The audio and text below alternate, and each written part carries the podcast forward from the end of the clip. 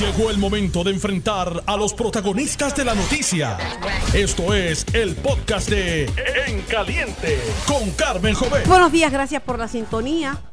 Es miércoles, miércoles 5 de febrero del 2020 y los días se van volando. Vive el día con intensidad, aprovecha como si fuera con la alegría del primer día y con la el apuro y el esfuerzo de si fuera el último, aunque nunca sabemos cuándo es el último. Soy Carmen Jovetti, esto es En Caliente, estamos en vivo y voy con mi primer entrevistado de la mañana de hoy, que es el presidente de la Cámara de Representantes de Puerto Rico, Carlos Johnny Méndez. Buenos días, presidente.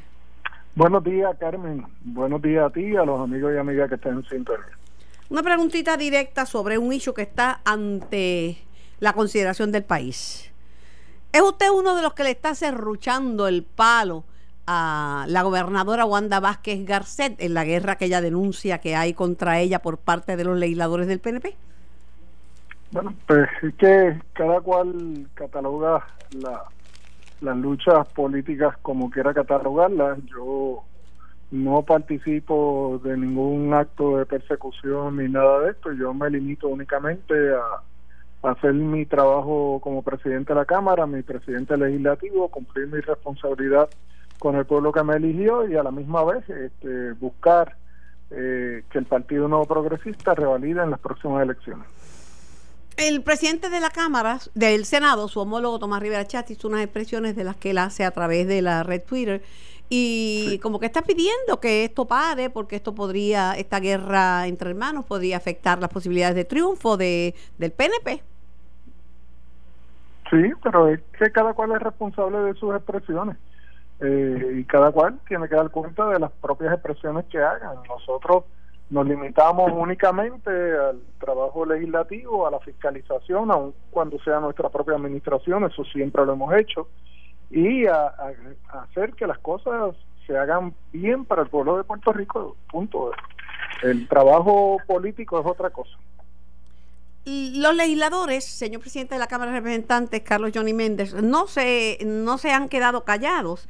Por el contrario, están advirtiendo que sus críticas a la primera ejecutiva Wanda Vázquez no son ataques y la instan a concentrarse en gobernar el país como prometió. Y eso es lo que nosotros estamos haciendo. Nosotros nos estamos concentrando en el trabajo que tenemos por delante de aquí al 30 de junio, en aprobar un presupuesto que sea balanceado, en aprobar aquellas medidas de administración que la gobernadora nos envíe y, aprobar aquellas iniciativas de cada legislador. Eh, nosotros estamos enfocados en ese trabajo eh, y otra cosa es eh, la cuestión política, que eso se decidirá en las primarias del primer domingo de junio. Ella, me refiero a la gobernadora eh, licenciada Wanda Vázquez Garcet, contestó que el pueblo de Puerto Rico, y cito, está cansado de la politiquería. Me he concentrado en ser la gobernadora para todos los puertorriqueños. Y añadió, el pueblo es muy sabio y va a evaluar la pertinencia y la validez de, de las investigaciones cuando la cuestionaron, porque dieron un, digo la secretaria de Justicia que va a tardar como tres años a investigar lo de lo de, lo de los suministros, los vagones, que esto es una cosa que, que llora ante los ojos de Dios. Bueno, esa, esas son las expresiones de ellos. Nosotros nos limitamos a hacer nuestro trabajo legislativo. Eh, culminaremos el mismo y, sencillamente el pueblo pasará a juicio y, y, nos concentramos en el trabajo que tenemos por delante. No, no miramos eh, las pajas que están flotando en la leche, esa la sacamos y luego nos tomamos la leche. Ella anunció que llegó a un acuerdo con Vivienda Federal, ¿verdad? Eh, eh, de subvención que va a regular la próxima partida de más de 8 mil millones en fondos para el programa CDBGDR. Y dijo que lo suscribió, me refiero al acuerdo ofrecido por Ben Carson, que vino acompañado de nuevos controles y, restricciones al manejo, al manejo de fondos. Bueno, si, si eso fue así, este yo espero que, que haya rápido una erogación de los fondos que están aguantados a nivel federal. Las últimas conversaciones que yo tuve con funcionarios federales era precisamente por la falta de credibilidad que tenía el gobierno de Puerto Rico, que hemos ido ganando paso a paso, y, si eso por fin se logró, eh, aún con los, el resto de los controles que están imponiendo el gobierno federal como monitores eh, para eh, auditar que se estén realizando los desembolsos de manera correcta, el comité que creó la gobernadora, yo creo que eso le va a garantizar que los fondos se utilicen para lo que corresponde, así que en ese aspecto estamos complacidos. Que se utilicen bien, eso, es lo importante. Aquí no. Me refiero a la vista celebrada, y perdone la interrupción, en la Cámara de Representantes sobre el uso de estos fondos y las expresiones de la eh, ex secretaria de Familia Gloria Andújar de que ella suspendió a una funcionaria simplemente porque estaba utilizando incorrectamente los fondos federales. Claro, pero eso, eso eventualmente el, la persona que tiene a cargo eh, la supervisión del uso de los fondos federales o el inspector general del departamento de, de la familia, pues hará su evaluación. Nosotros no haremos más comentarios sobre ese aspecto porque eh, ya aunque no haga investigaciones en curso. Aunque no haga más comentarios, le pregunto, ¿ha sido, han sido esas vistas donde la mayoría, obviamente, eh, de los legisladores están con, con el candidato Pedro Pierluisi? ¿Han sido esas vistas una cacería de brujas en contra de, la gobernadora? No, Carmen, nosotros lo que queremos garantizarle al pueblo es que lo que ocurrió allí en Ponce no vuelva a repetirse. Eh, habían unos suministros, eh, unos estaban vencidos, eh, pues se tomaron unas decisiones, hay unas alegaciones, y nosotros lo que queremos garantizar es que cuando ocurra otra emergencia, haya un protocolo que sea el que se siga y que se brinden los recursos de manera inmediata a los gobiernos municipales, que no haya desconocimiento de lo que existe y que el pueblo tenga certeza de que eso va a ocurrir. Fíjate tú que la experiencia de María a nosotros nos enseñó y eso provocó varias acciones legislativas que hoy se hoy se convirtieron en ley y que garantizan la continuidad de los servicios y eso es lo que nosotros estamos buscando eh, no nos habíamos enfrentado con una situación como la de un terremoto eh, y el protocolo falló y queremos saber en dónde estuvo la falla para que si es necesario legislación nosotros la, la, hagamos y, sencillamente no estamos persiguiendo a nadie, lo que queremos es que sencillamente el pueblo de Puerto Rico tenga conocimiento de que las cosas se hicieron correctamente y de que eh, si es necesaria legislación para garantizar que fluya eh, los suministros, pues se hace. Eso es todo. Para pasar a otro tema para mí importantísimo, afecta a muchos puertorriqueños, sobre este tema de la guerra primarista en el PNP y si los ataques son este crueles por parte de los legisladores PNP hacia Wanda Vázquez. El representante Pedro Julio Pellez Santiago estuvo allí ayer, aquí con nosotros y dijo que que ella, entre otras cosas, tenía que enfocarse en los desaciertos que ha tenido, que hemos tenido como gobierno, y que, y que, y que se debía enfocar, que, que si no caería en su propia trampa, porque ella ha sido la primera en decirle a los legisladores que separen la política de la gobernanza. Además, este Pelle Santiago dice que no son los legisladores del PNP que le están tirando a la gobernadora o que le están cuestionando, sino que analistas políticos, periodistas y mucha gente de todos los sectores han cuestionado su manejo del tema del almacén y otros y otras decisiones relacionadas con lo que ha ocurrido después del desastre. Sí, eso es así, pero Vuelvo y te digo, nosotros seguimos enfocados en lo que tenemos por delante y vamos a seguir trabajando para seguir levantando a Puerto Rico. Yo no, voy a estar mirando eh, las controversias políticas que siempre se van a suscitar en toda campaña primarista, siempre van a haber eh, alegaciones, imputaciones y eso. Y lo que debemos de concentrarnos es que, que tenemos un Puerto Rico, eh, que tenemos una situación particular, que tenemos que trabajar que lleguen los fondos federales eh, y que tenemos que seguir aprobando legislación para volver a despegar a Puerto Rico económicamente. Cuando hace un par de semanas eh, entrevisté al presidente de la Comisión de Hacienda de la Cámara de Representantes, Antonio Donisoto, pues me quedé con la boca abierta porque no, porque está eh, la Cámara de Representantes demandando al Ejecutivo. En este caso, al secretario de, Hacienda. Eh, entrevisté a Soto, entrevisté a Paredes sobre el particular, a Francisco Paredes.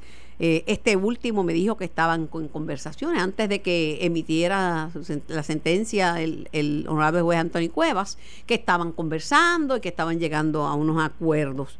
Pero me llegó a mis manos la sentencia de eh, juez Cuevas que concluye que el secretario de Hacienda se adjudicó el poder de enmendar mediante una orden administrativa una ley ya aprobada.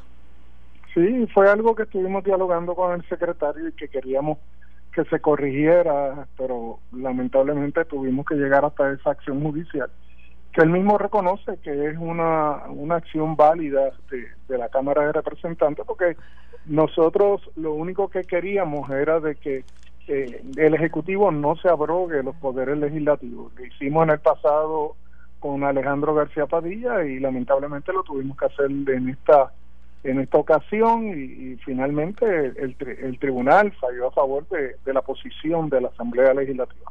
¿Y ahora qué? Porque le voy a decir desde el punto de vista mío, a esta a estas fechas ya yo tenía radicadas mis informativas. Al día de hoy no, porque no sabía qué iba a hacer y usted comprenderá que yo pedirle a una compañía como Liberty o las compañías de seguro que me manden su seguro seguro social patronal, eso es como como escupir para el techo. Claro, y entonces no se le podía imponer la carga al, al contribuyente. Nosotros legislamos para que esa carga esté en, en las compañías. Y lamentablemente lo que hizo el secretario fue revertir lo que es lo que busca la legislación que es precisamente hacerle la vida más fácil al contribuyente. No le podíamos poner la carga al contribuyente. Así que eh, lo dialogamos con el secretario, le dijimos, oiga, pero si usted lo que quiere hacer es eso, pues venga donde nosotros, nosotros eh, amendamos la ley, eh, ponemos un periodo, eh, extendemos ese periodo, pero usted no lo puede hacer, pero lamentablemente la decisión fue otra y, tuvimos que recurrir al tribunal. Bueno, el, el, el juez sostuvo que Hacienda en su contestación a la demanda, había levantado como argumento que buscaba evitar la confusión de los contribuyentes. Pero yo no estaba confundida, yo, yo hacía las cosas como siempre se han hecho. Claro, estoy, estoy confundida en este momento porque no sé si va a haber una prórroga, no sé, o sea, no sé, no sé cuándo voy a mandar la, información. La compañía, la compañía tienen que proveer la información, pero nosotros estamos en la conversación con el secretario de buscar alguna alternativa que sea un punto medio y, y en ese aspecto eh, estamos en la mejor disposición de continuar las conversaciones y yo creo que hay unas conversaciones que van van a producir algo que, que sea satisfactorio para todo el mundo. Sí, pero por favor, sí, que en, en, todo el mundo pongan primero a los contribuyentes. Mire, los que, los que, los que radicamos esas, esas informativas, estamos pinchados, lo hacemos pero primero que nadie los, nos ponemos adelante con toda nuestra situación, no nos castiguen por amor a Cristo. Nosotros en todo este periodo, y ese ha sido mi norte y ha sido mi discurso, no vamos a hacer nada que sea imponerle mayores cargas a, a los contribuyentes. Nosotros lo que queremos es que hacerle la vida más fácil al contribuyente, cero impuestos, cero cargas contributivas, cero aumentos. Y, y, esa, y esa ha sido nuestra acción. Le voy a decir una cosa y no lo entienda como una amenaza, pero no se le ocurra imponer el business to business otra vez. Eso fue repudiado por este país. Precisamente es nuestro norte es cero impuestos, cero carga contributiva. Las enmiendas técnicas de, de que la gobernadora vetó y que nuevamente estamos trabajando un proyecto con el secretario de Hacienda es precisamente para eliminar de manera final el business to business de los pocos contribuyentes que todavía lo tienen. Hablando de contribuyentes, hay una propuesta para que se exima de, impuestos a, a, los damnificados del área sur.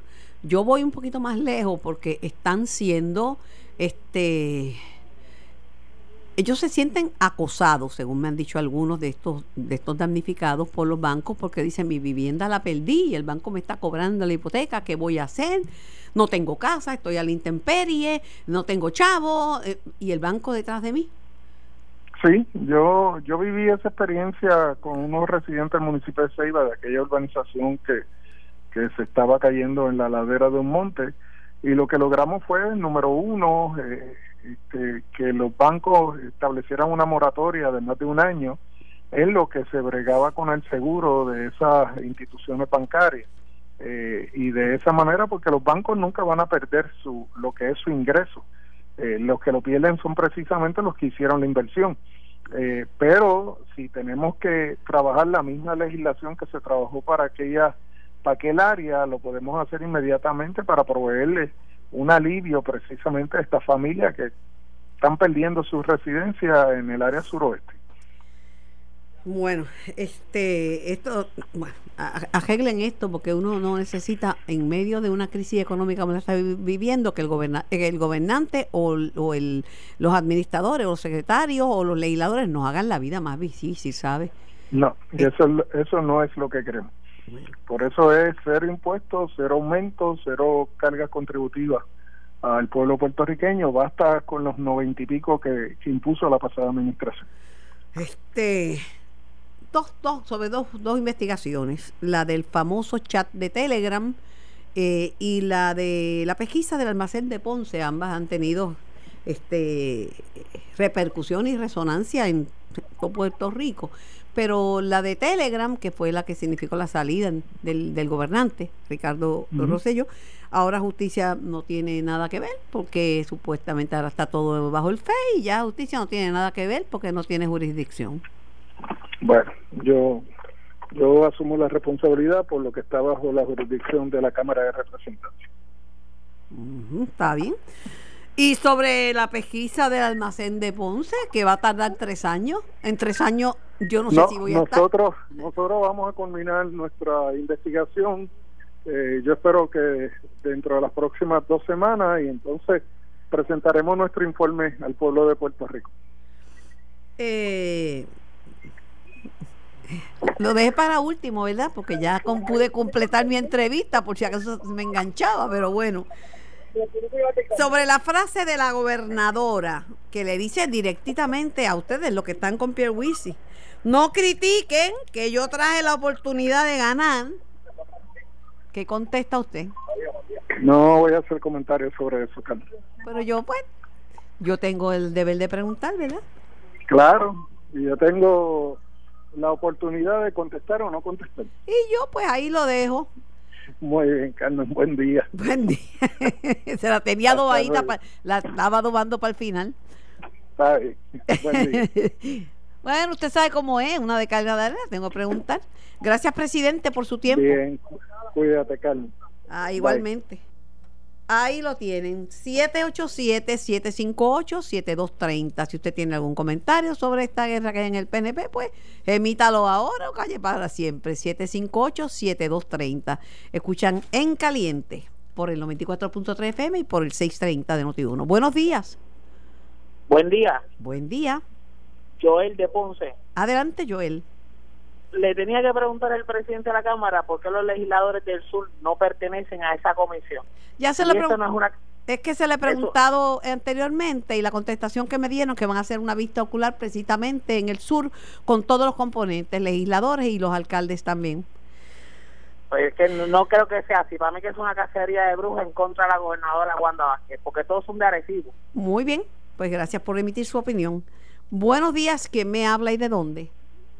Carmen, es un placer. El mío. Pero un súper placer poder comunicarme con usted. Gracias, igualmente. para mí, para mí personalmente, y para muchos, la, persona más brillante que tiene toda la radio de Puerto Rico. Es esto, olvídate. Mira. Eso es eh, mucho honor, pero, pero se le fue la mano. Deme un 35 o un 50% de descuento. Está bien, yo creo que usted es bien modesta, eh, pero usted sabe lo que estoy diciendo. Usted sabe bien lo que es. Mira, yo no sé por qué tienen un complot tan grande, y yo soy popular. Pero escucha, yo, yo voy a votar por un que y te lo digo así, eso es nada, te lo digo, porque y todo en casa, porque estamos viendo un complot de los hombres contra las mujeres.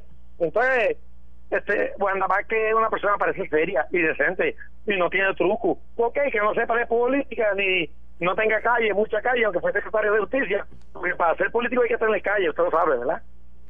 Sí, pero, Pero- pero sabe de política y mucho. Yo creo que sabe más de política de lo que ella ha di- ha dicho. Bueno, Pero No, pues nada, está bien, aclaraste la mente, pero te quiero decir que, que, que ahí tienen un complot, pero, pero, pero que pero, le tienen un odio a las mujeres, pero es que...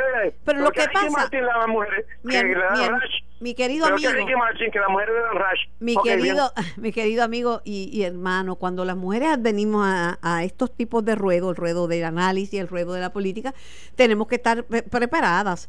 Porque Pero, si pues, se si atacan sí. hombres, en- los hombres los hombres, pues los hombres las mujeres también. Lo que pasa que aquí... Pero yo, yo, yo creo que ninguna mujer debe votar por un hombre en estas elecciones. Todas las mujeres contra, por- a favor de Juan Vázquez. Lo, lo que pasa es que la gente va a votar por la persona, hombre o mujer, que entiendan que es el mejor candidato o candidata. Mira, yo, yo le tenía un odio a Rivera Chá, pero desde que vi que, que está sensatamente y cuando usted entrevista sensato, cambié de parecer. muy Un bien. millón de gracias. Yo no conozco el odio, pero este, muy bien. Buenos días, ¿quién me habla y de dónde? Buenos días, Carmen. Buenos días. Te habla Pizarro de Luquillo. Adelante, Pizarro. Saludo a toda tu honorable y distinguida radio audiencia. Son muy pocas las veces que yo llamo, pero siempre te escucho Gracias. porque creo que eres una, un paladín de la justicia. Gracias. Yo escuché a mi amigo y hermano don Carlos Johnny Méndez, a quien respeto y le guardo un serio y profundo afecto. Que la administración pasada puso 90 impuestos a este país. Y yo quisiera, si él no está escuchando, no se puede hacer nada por, por, por quitar dos o tres de esos impuestos. Este país no aguanta más. Tú ves aquí las personas mayores eh, que están pasando por la salsa del Guayacán, como tú dices a veces, que tienen que partir el glucotrol por la mitad.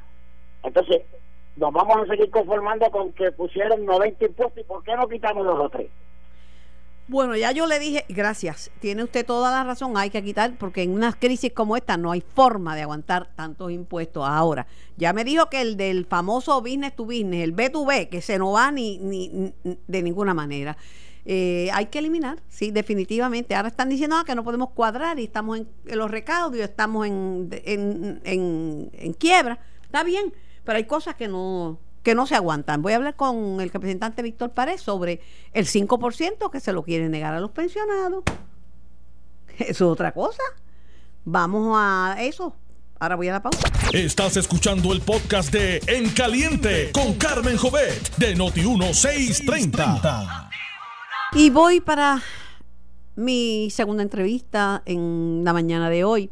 Muchas personas critican la Comisión Estatal de Elecciones. No les gusta la Comisión de- Estatal de Elecciones. Piden que trabaje un solo año, lo que haría imposible un proceso eleccionario en el país, que no funciona, no es así de sencillo. La ley electoral es compleja y muchas personas no la conocen y por eso vienen llamados a, a error cuando hablan. Gente inteligente, René Pérez, pues René Pérez se olvida que aquí hay una edad reglamentaria para votar y se lo tiene que recordar una funcionaria de la comisión y piensa que se pueden adelantar las elecciones, lo que requeriría una enmienda constitucional que tardaría tanto que pasarían las elecciones, entonces votaríamos más tarde. Eh, ah, tiene una confusión mucha gente sobre el tema de las residencias vis a vis el domicilio. ¿Y qué es un domicilio? ¿Cómo se sabe si una persona está domiciliada en un sitio? Son muchos factores. Son muchos factores. Tiene que vivir la mayor parte del tiempo ahí, tiene que recibir correspondencia ahí, eh, lo tienen que conocer los vecinos, porque si vive ahí tienen que saber que ahí vive fulano, ¿verdad? Y si es una persona famosa, pues también. Pero la Comisión Estatal de Elecciones está compuesta no por hermanas de la caridad. Esos son, ahí están en, lo- en los conventos. Como le decía ayer el presidente de la Comisión Estatal de Elecciones, está compuesta por políticos. Político no es una mala palabra, porque la política es el arte del bien común. Que hay políticos truqueros, traqueteros, corruptos. Ajá. Ajá, claro que sí. Y no merecen estar en la política. Pero ser político per se no es una cosa mala. Antes a los políticos, políticos se convertían en los próceres, que hoy honramos. Está conmigo el comisionado electoral de por el Partido eh, Independiente Puerto- puertorriqueño, este Robert, el licenciado Roberto Iván Aponte, Aponte Berríos. Y vamos a hablar con él de muchos asuntos, porque él escribe una columna interesantísima y ha escrito varias sobre el tema electoral y yo quisiera incidir en ese tema de cómo va a ser esta elección. ¿Cómo va a ser esta elección? Número uno, en términos económicos, porque todo cuesta, e igualmente importante en términos de participación de la ciudadanía. Buenos días, Roberto Iván. Buenos días, Carmen. Siempre es un honor estar contigo. El mío. y, y, aprovecho la ocasión para, ¿verdad? ¿Qué falta hace la campaña eh, educativa que tú llevaste a cabo con la Comisión Estatal de Elecciones en, ya en varias elecciones pasadas? Y lamentablemente hasta ahora, por la situación económica, no se ha podido llevar a cabo. Si la gente supiera que, que esto se, es un cuerpo colegiado, que las cosas no es una garata a arrancarse las cabezas, se, hay unos respetos y hay unos diálogos comunes por el bien del, del país, se dirimen las, las controversias cuando hay un tranque, que puede haberlo, tiene un presidente para, para tomar esa decisión, que lo que está por encima de que ustedes pueden resolver se lleva al tribunal. O sea, Sí, así es una visión bien distinta a lo que es en que, que funciona con desconfianza. Claro que sí, pero eso es bueno. Así es, y por eso es tan importante eh, cómo se trabaja el proceso electoral aquí en Puerto Rico y, y no se puede comparar, como lo tratan de hacer algunas personas, con jurisdicciones en los Estados Unidos.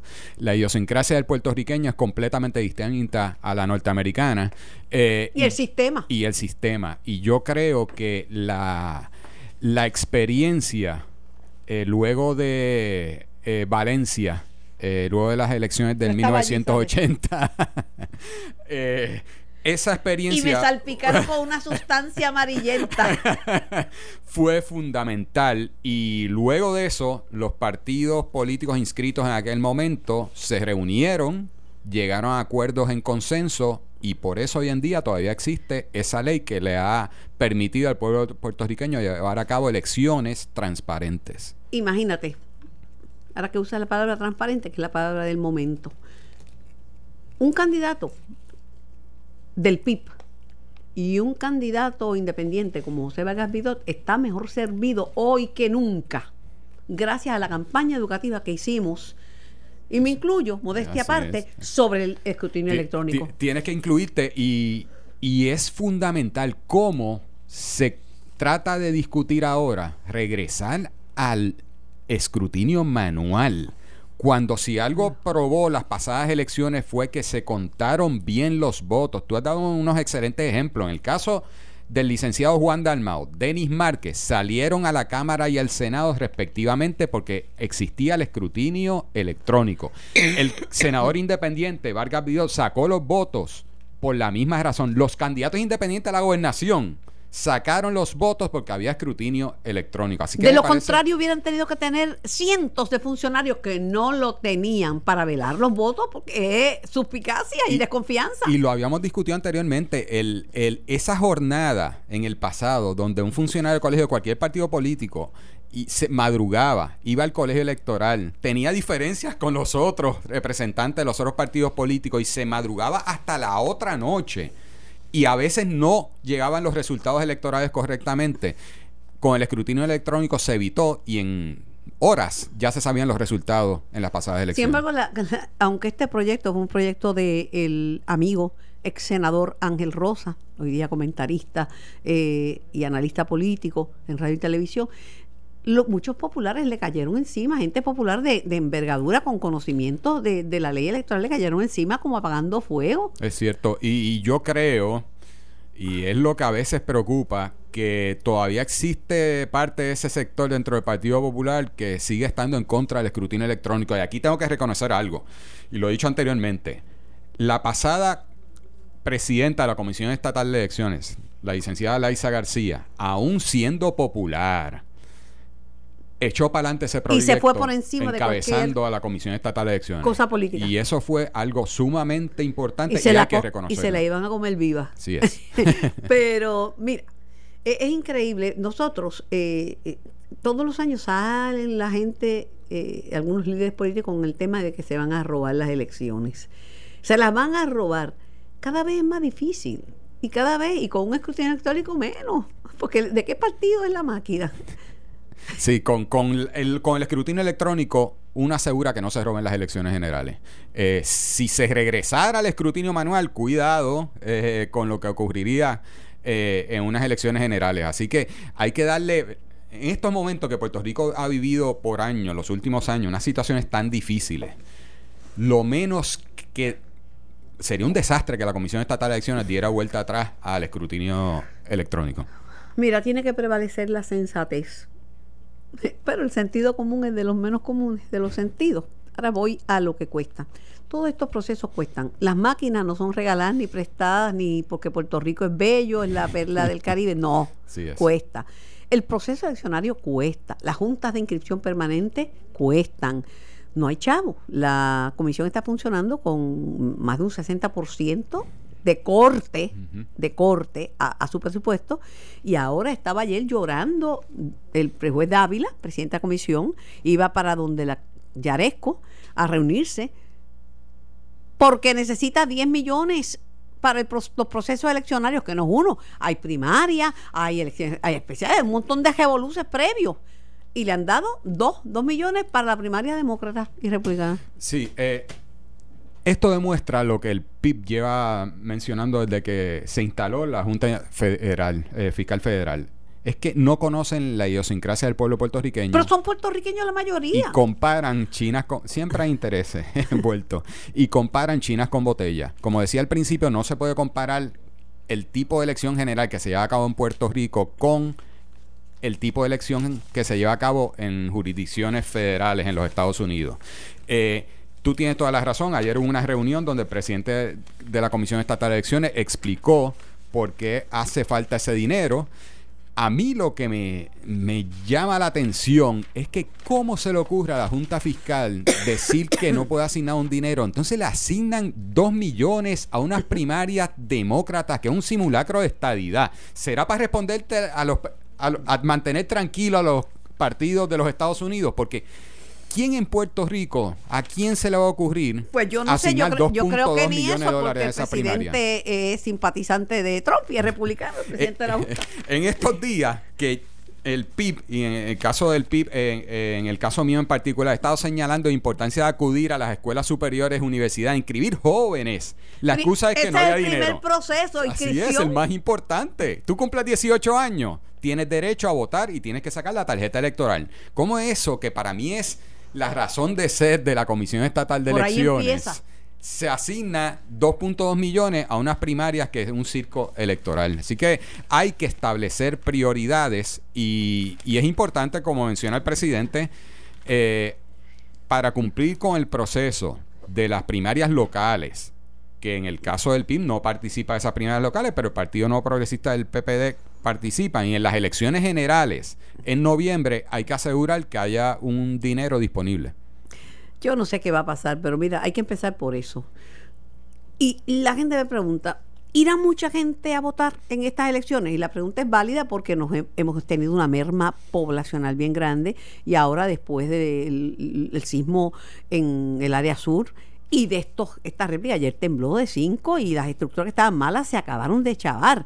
Eh, obviamente tenemos menos gente, tenemos menos gente, pero si no inscribimos, vamos a tener menos que menos. Sí, es una función de la Comisión Estatal de Elecciones. eh, y tú lo sabes muy bien, eh, durante los últimos cuatrenios la participación electoral ha ido disminuyendo. De eso no hay duda, la, información y los datos están ahí. A mí me parece bien positivo que haya personalidades en Puerto Rico que recientemente haya- han hecho expresiones eh, para que, sobre todo los sectores jóvenes, pero toda la población acuda a la Junta de Inscripciones Permanentes a sacar su tarjeta electoral en estos momentos. Pero tiene que ser más que la Eh, expresión. Sí, sí, sí, es cierto. Eh, pero es positivo que una Cani García, el Muy mismo bueno. Ricky Martin, el René bueno. Calle 13, lo hagan. Eso yo creo que llega a aún a más gente que quizás un anuncito que haga la Comisión Estatal de Elecciones. Pero no hay duda alguna que como ente que es la Comisión Estatal de Elecciones tiene que llevar a cabo una campaña edu- educativa para que la gente sepa qué es lo que tiene que hacer para inscribirse. Roberto Iván a Ponteberríos sin campañas educativas, campañas educativas verdaderas, no campañas proselitistas, Sí. porque cuando se habla a nombre de la Comisión Estatal de Elecciones, se habla a nombre de todo el conglomerado que está ahí, de todas las ideologías. Y la información es una, porque la ley dice una cosa, inscribirse es de una manera, no de la manera de que cree el PIB y de la manera que creen los populares, no, no, no. Este, pero hay esa ausencia, hay ese vacío. Yo se lo dije ayer al, al presidente de la comisión, le digo, hay una ausencia, un vacío de información y la gente lo que va a hacer es quedarse en su casa, mucha gente. Mm, Algunos, ¿verdad?, piensan que por las protestas del, del verano los jóvenes van a ir masivamente a votar. Muchos de esos jóvenes piensan que su función era protestar y sacar al gobernante de turno. No necesariamente están inscritos para votar. Sí. Y sin la inscripción tú no haces nada. Sí. Atendiendo ese asunto, en el caso del Partido Independentista Puertorriqueño, hemos comenzado desde hace un tiempo una campaña por las redes sociales. eh, en, en la calle y en las urnas. Por esa misma razón, hay un sector amplio en Puerto Rico que no ha sacado su tarjeta electoral y es importante que aparte de ¿verdad? la protesta en las calles, que acudan ahora, lo antes posible, a la Junta de Inscripción Permanente. Una experiencia que fue difícil luego de María, de los temblores, es que al no haber la respuesta correcta de parte del gobierno, los ciudadanos se movieron. Cada puertorriqueño o puertorriqueña tomó la iniciativa y se movió a ayudar a su comunidad, a ayudar a su familia. Y eso es lo que tenemos que hacer. Cada ciudadano que nos está escuchando en estos momentos, y, y gracias por la ocasión, Carmen, es importante que sepa que sabe que, las se- que sabe que las puertas están abiertas sé, y que no siempre ha que si me llamas aquí está Lo este, sé, siempre ha sido así.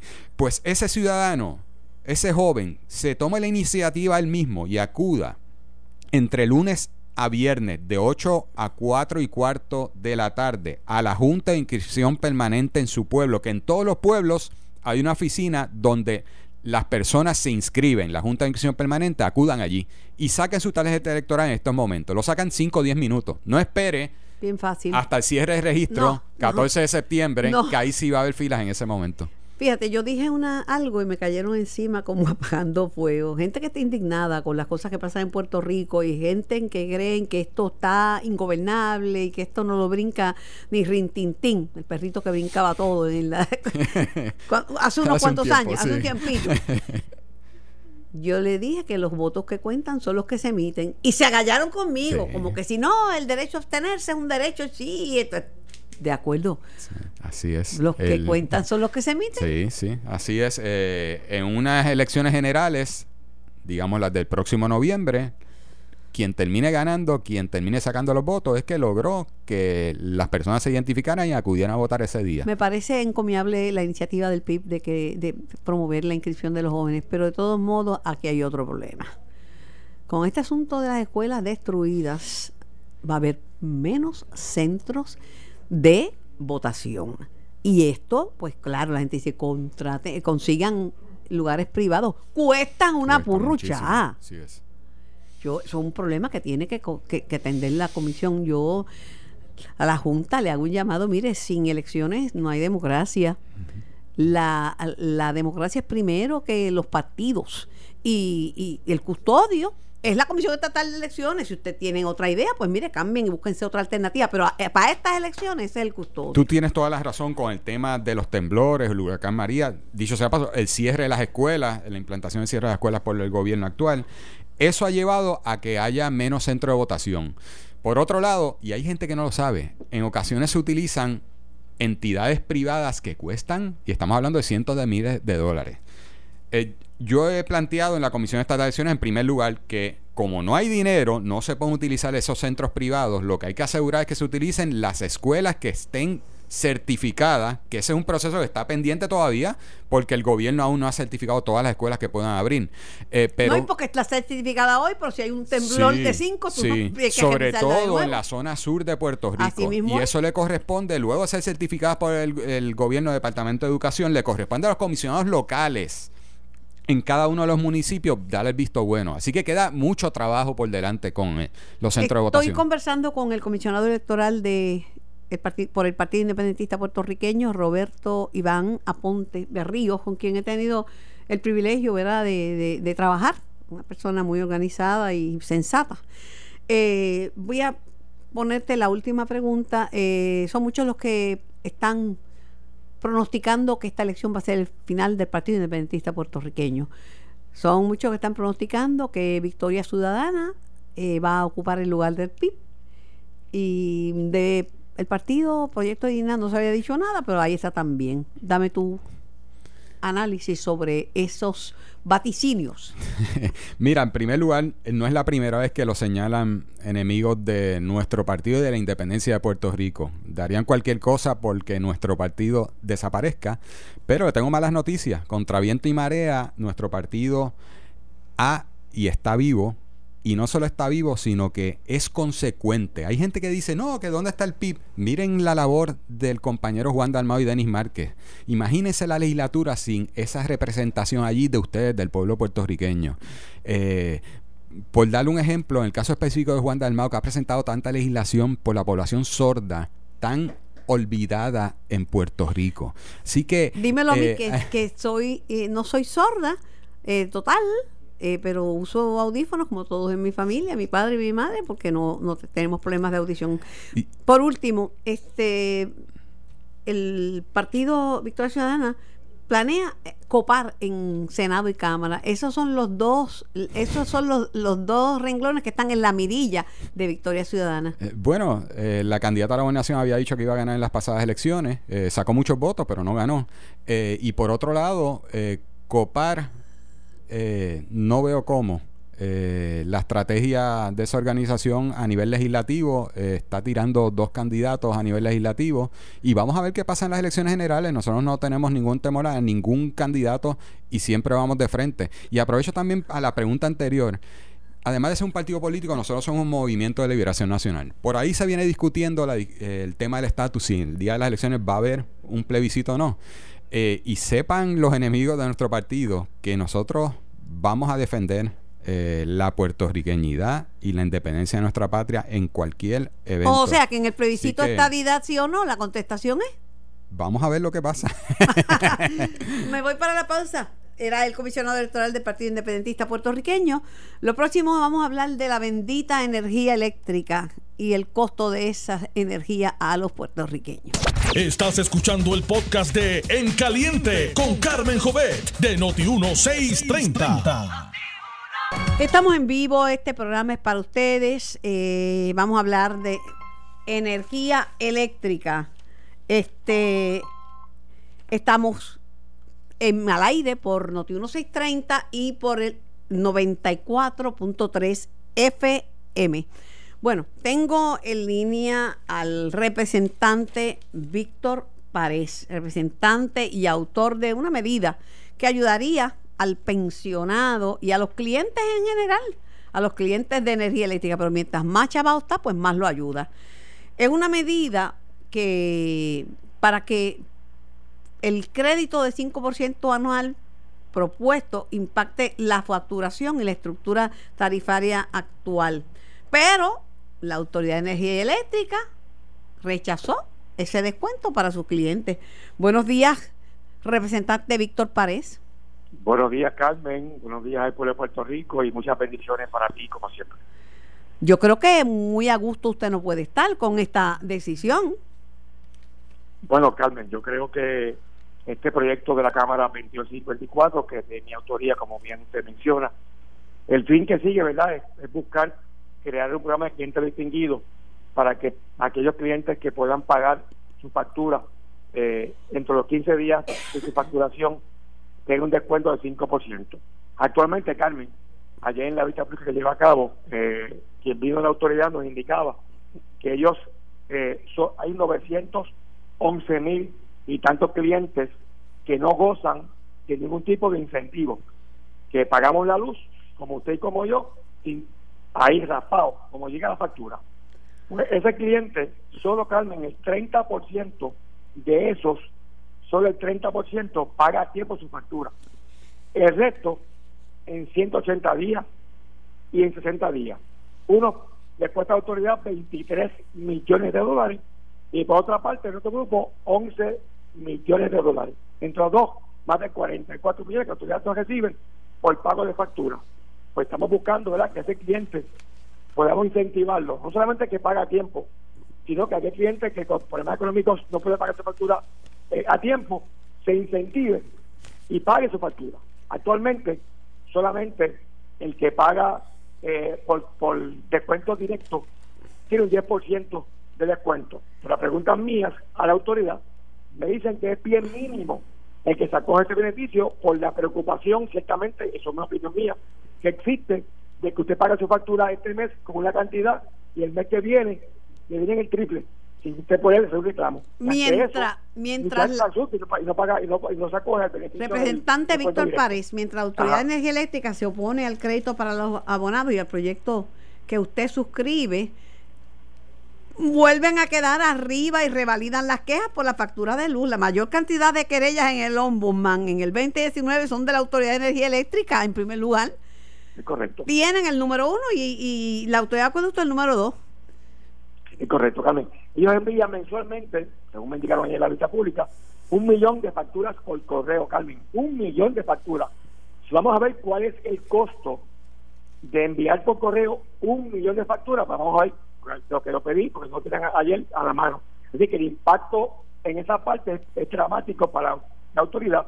Ciertamente también buscamos, ¿verdad? Tampoco queremos que sufra la autoridad sus ingresos que recibe por facturación que ella hace por el consumo de luz, pero por otro lado, como usted dice al principio de la entrevista, hay que darle un alivio a ese, a ese ciudadano de a pie, al pensionado, al, a la persona que, que al, al, viejito que, que chavos no le dan pero paga tiempo. Usted va a una oficina comercial de la autoridad, Carmen, y usted se encuentra con cientos de personas adultos, mayores pagando la luz a tiempo. Pues vamos a incentivarlos a ellos. Y si la autoridad hoy, hoy, Carmen, no cobra, y ya, y pregunté si fue igual el pasado año fiscal, me dijeron que sí. Hoy no cobran 44 millones de dólares. Pues vamos, vamos con este incentivo, vamos a buscar que ese dinero que hoy está en la calle sin cobrar se pueda recuperar. Por otro lado, el que Ortiz se oponga al proyecto de su autoría, no quiere decir que el proyecto muera, porque la Cámara de Representantes tiene unos poderes y el Ejecutivo tiene otros. Y así lo haremos, claro que sí, si, ustedes se, si ustedes se arredran porque no le gusta el proyecto a José Tiempo, ¿usted tan malito? Y de hecho, Carmen, ayer en la vista pública le pedimos a la autoridad a la, que vino a deponer que, mira, denme opciones si usted entiende que como está el proyecto redactado impacta a la autoridad, dígame qué opciones tengo para poder jugar con él.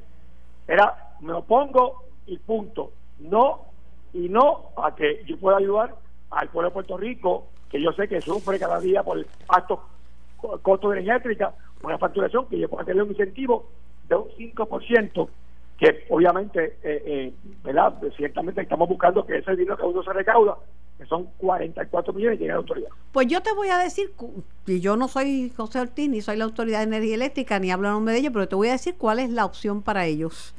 La opción para ellos es que se apruebe el acuerdo eh, para la reestructuración de la deuda con los bonistas, el acuerdo como la salvación de la autoridad. Que ese acuerdo, Carmen, incluye un aumento en el precio kilovatio hora, nada más y nada menos. Y un impuesto, aunque no le pongan el nombre de impuesto, al, al sol. Sí, sí, es un impuesto que están hablando, Carmen. Sí, ¿verdad? Vamos lo que, lo que nos han explicado. Yo he visto el proyecto que habla de que aquel, aquel que se desconecte de la autoridad y tenga placas en su casa, placas solares, eh, pero quiera mantenerse en su conexión con la autoridad, pague eh, una, una cantidad mensual por, ese, por esa conexión. Imagínate, yo te digo que en vez de incentivar al consumidor, y la verdad que ayer escuchaba y voy a tener la oportunidad de conversar con él, a Edison Avilés, hablando de cómo ha ido aumentando los que consumidores que al igual que yo generan electricidad en sus casas. Hoy está en el periódico Nuevo Día que 16 mil hogares ya tienen energía propia. y, una, es una libertad, porque aparte de que uno le, se le ríe en la cara a los apagones, baja la factura y tiene paz en su hogar. Carmen, ayer que la autoridad me indicaba, me decía, bueno, si el negocio de energía eh, tiene que tener permiso, obviamente el, endoso del negocio de energía. Y ayer, quien vino de poner del negocio de energía, estuvo a favor del proyecto y de la medida. Como que un proyecto positivo que, que ayuda, ¿verdad?, a, que, a que tenga este abonado de la autoridad, tenga, tenga, tenga ayuda, tenga, tenga un alivio, tenga un respiro eh, de pagar su factura, si yo pago a tiempo, que solo el 30% cambio lo paga a tiempo. la verdad que hay otra, y con esto termino, eh, Víctor, y gracias por contestar la llamada, Eh, la, la, respuesta del Tribunal de Apelaciones del primer circuito de Boston, que ratificó lo que había dicho ya la honorable jueza Laura Taylor Swain, es que no le pueden quitar tampoco facultades a la, legislatura. Eh, y ese proyecto, ese, ese, ese marco regulatorio, Ley 17, es una iniciativa de la Asamblea legislativa puertorriqueña. Dar eso, tirar, eso al traste, yo no creo que lo va a permitir ni ni, ni Johnny ni Tomás. No, no, no, no, estamos de acuerdo, Carmen. Y ya tienen y, ya tienen la decisión de, del Tribunal de Apelación del primer circuito de Boston sobre las pensiones.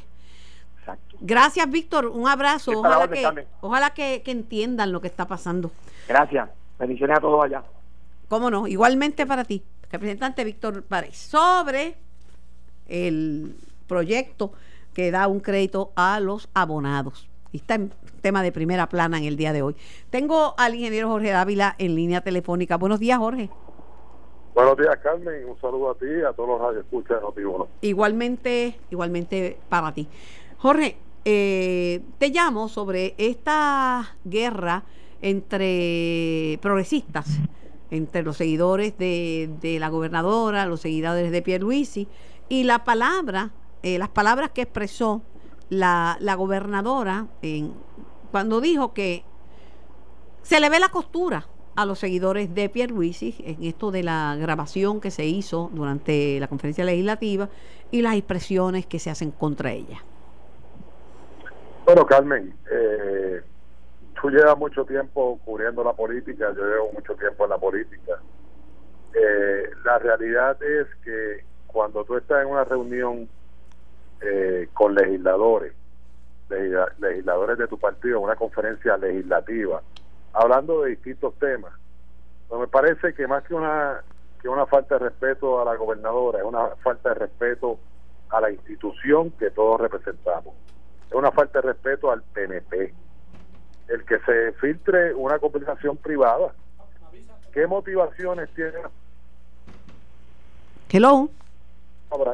Te perdí brevemente. ¿Qué motivaciones? Bueno, que las motivaciones que haya tenido el, legislador o la legisladora que haya sacado esa grabación, eh, pues solamente ellos lo sabrán, pero no le hacen ningún bien al Partido No Progresista. O sea, eh, el Partido No Progresista que fundó don Luis Aferré, no, no hay cabida para ese tipo de campaña baja, porque la intención era hacer daño eh, yo no creo que haya hecho daño porque allí la gobernadora no dijo nada incorrecto, no dijo nada bueno, algunos legisladores han entendido como incorrecto lo siguiente. Ella decir que los ataques vienen de, de los legisladores PNP cuando ella ha sido objeto, que ellos dicen que no son ataques, que son, este, ¿verdad? Eh, señalamientos y, críticas a, cosas que están pasando en la administración, pero a la gobernadora pues la han criticado analistas políticos, este, periodistas, gente de... porque no todo el mundo ha estado de acuerdo con la forma en que se ha manejado el desastre. Pero Carmen, la propia filtración de esa grabación te da a entender muchas cosas. Sí, esa, esa te la doy, esa te la doy, sí, sí de, la manera que le doy la razón a ellos, que no son los únicos en haber criticado, te digo que la, la, la grabación y la filtración, ya tú sabes, y al PNP esas grabaciones y filtraciones le, le han costado la salida de un gobernante, ¿sabes? Bueno, o sea, o sea aquí, mira, aquí y se ha cuestionado eh, por qué la gobernadora decidió aspirar. Eh, eso, eso no le corresponde a nadie. O sea, igual que la gobernadora eh, no cuestiona el derecho legítimo que tiene cualquier legislador a aspirar, eh, sea favorecido o no sea favorecido, al final del día lo decidirá el pueblo. Pues si ella no cuestiona eso, ¿quién? ¿Por qué le tienen que cuestionar a ella, eh, a ella el derecho legítimo que tiene de aspirar? ¿Y cuándo decidió aspirar? La realidad es que Wanda Vázquez no va para atrás, Wanda Vázquez va para el frente. Decidió aspirar, bajo la insignia del Partido No Progresista, es miembro del PNP, es estadista y está en una primaria con Pedro Pierluisi. Claro. Yo no sé cuál es la, yo no sé cuál es la desesperación, cuál es eh, el temor de que ella aspire. Ante esos planteamientos, eh, lo que le están diciendo es que necesitaba en el PNP y en otros sectores también que se necesitaba una persona para gobernar que al ser una candidata pues va a estar en controversia y tiene que ocuparse de su campaña y el país está tan mal que necesita un gobernador a tiempo completo. Sí, bueno, aquí ha habido gobernadores que han aspirado a la reelección. De hecho, pero algo- no, no, pero no en el marco terrible de la de la desgracia que le ha tocado a Puerto Rico, que ha sido grande. por, por eso, pero pero fíjate, yo lo yo lo enfoco desde otro punto de vista, Carmen. ¿Desde cuánto desde cuándo aquí no hay una continuidad a una administración? Desde Pedro Rosselló en el 2000. Eh, aquí no ha habido un gobernador que le dé continuidad a un buen gobierno. Así que yo estoy de acuerdo y la gobernadora está de acuerdo en que el enfoque de ella es debe ser gobernar bien a Puerto Rico. Y es lo que se ha dedicado en alma y corazón desde que asumió en un momento, como tú bien indicas, bien difícil, la gobernación de Puerto Rico. Pero lo que Puerto Rico merece es una continuidad de ese buen gobierno de Wanda, de Wanda Vázquez. Eso es lo que merece Puerto Rico. Así que yo no veo ningún problema con que ella pueda atender, igual que ha atendido gobernadores anteriores, claro que es un momento bien difícil, eh, las necesidades, eh, ¿verdad? Y, y los reclamos del pueblo puertorriqueño y a la misma vez tener el derecho legítimo a aspirar a que continúe ese buen gobierno. El, el problema que ven estos eh, eh, estos legisladores es que sienten que la gobernadora los engañó. Primero porque ellos fijaron ah, sus lealtades, al- muchos de ellos con Pierluisi, porque era el único candidato que, que estaba, ¿verdad? Y la gobernadora había dicho que no le interesaba gobernar. También que se mostró como una persona independiente, no como una militante del PNP. Cuando dice también, eh, Jorge, que la estadidad, y este es un partido ideológico, es un tema polarizante, o sea que no es su prioridad, este, pues el país la vio de otra manera. Ahora como candidata son otros 20 pesos porque los candidatos están Sí. sujetos a escrutinio. Oye, Sí. más, más Pues, veteranos en la política que tú no vienen. Pues mira, no, no, no penalicemos a la gobernadora eh, por pecar de ser ingenua políticamente cuando ella dio la contestación de que ella en ese momento no estaba considerando aspirar. Porque la realidad es, y eso es lo que la distingue, que no es la política tradicional. ¿Cuál hubiese sido la, la, la contestación de un político tradicional? Yo no descarto nada. ¿Cuántas veces tú no has escuchado eso? Cuando un político no tiene una decisión tomada, es muy fácil contestar, yo no descarto nada. Wanda Vázquez fue muy sincera. Bueno, alguna gente momento dice- No. Alguna gente dice que ahí es que se le vio que era política porque las expresiones cayeron como un bálsamo al decir que yo vengo a, a gobernar, mi interés es gobernar, no tengo otro interés, voy a dedicarme alma, vida y corazón. Eso fue un bálsamo, eso fue lo que la puso en el hit parade. Por eso Mira. es que ahora causa tanto resquemor, no porque no tenga derecho, tiene perfecto derecho a aspirar, sino porque sienten que como que lo cogió de, de algo. Tú sabes, tú sabes cuál es la virtud de Wanda Vázquez. Wanda Vázquez, a medida que el pueblo la ha conocido, ve una Wanda Vázquez que siente y padece como el puertorriqueño de a pie, que está eh, dispuesta a escuchar, que es una gobernadora de apertura. Si algo rechazó el pueblo en las demostraciones de verano, y yo sigo insistiendo, Carmen, el, de, el, el, chat fue la excusa, fue el detonante para que marchara un pueblo indignado porque por años el gobernante lo aísla un grupo pequeño de personas del resto del pueblo. Y lo que ha visto el pueblo es que a, a nadie ha logrado enajenarla de su pueblo. Y por eso es que ese pueblo va a reclamar que continúe Wanda Vázquez en la gobernación. Yo no pongo, Precisamente eso es lo que la distingue. Jorgito, yo no pongo en duda nunca los sentimientos de una persona y no soy quien para cuestionar cuando una persona dice yo siento por el pueblo y me preocupa mi pueblo, porque eso es, aquí hasta eso llegamos, a tratar de, de, de cuestionarle los sentimientos de una persona. Pero lo cierto es que en esta, esas protestas de verano que, que, pues, que significaron la salida de, de Ricardo Rosselló, pues no han parado. Ahora hubo otras pro- protestas y lo que, y lo que estaban pidiendo era la salida de Wanda Vázquez. ¿Cuánto duró eso, Carmen? Poco, poco, duró, pero de- Porque el pueblo se dio cuenta que Wanda Vázquez se identifica con el puertorriqueño de a pie, con la clase necesitada, con los más vulnerables, que escucha. Y eso es lo que quiere el pueblo de Puerto Rico, ese es el estilo que quiere el gobierno, eh, el pueblo de Puerto Rico eh, que tenga la persona que nos gobierne. un gobernante de apertura, un gobernante sensible, un gobernante comprometido con atender las causas de los más vulnerables. Y eso es lo que ha demostrado Wanda Vázquez. Y yo te digo que Wanda Vázquez tenía la obligación de aspirar. Tenía la obligación, porque este pueblo se merece la continuidad de ese gobierno que ha demostrado tener Wanda Vázquez. Así que ella tenía la obligación. Bueno, te despido con mucho cariño y manifestándote que siempre estamos a tus órdenes eh, y siempre tendrás un espacio para expresar tus puntos de vista. Y no me tienes que llamar, soy yo la que te llamo a ti. Siempre a tus eh, órdenes, Carmen.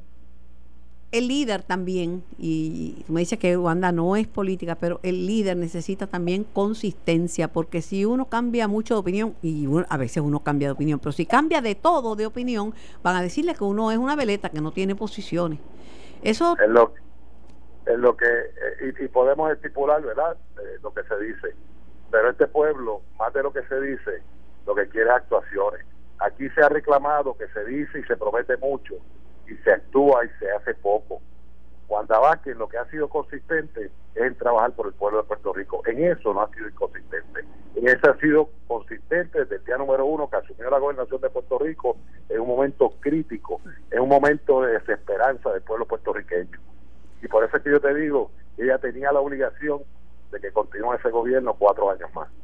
Agradecida por tu tiempo, agradecida por tu participación y lindo día. El que hablaba, el ingeniero Jorge Dávila de la campaña de la gobernadora Wanda Vázquez. Esto fue el podcast de En Caliente con Carmen Jovet de Noti1630. Dale play a tu podcast favorito a través de Apple Podcasts, Spotify, Google Podcasts, Stitcher y notiuno.com.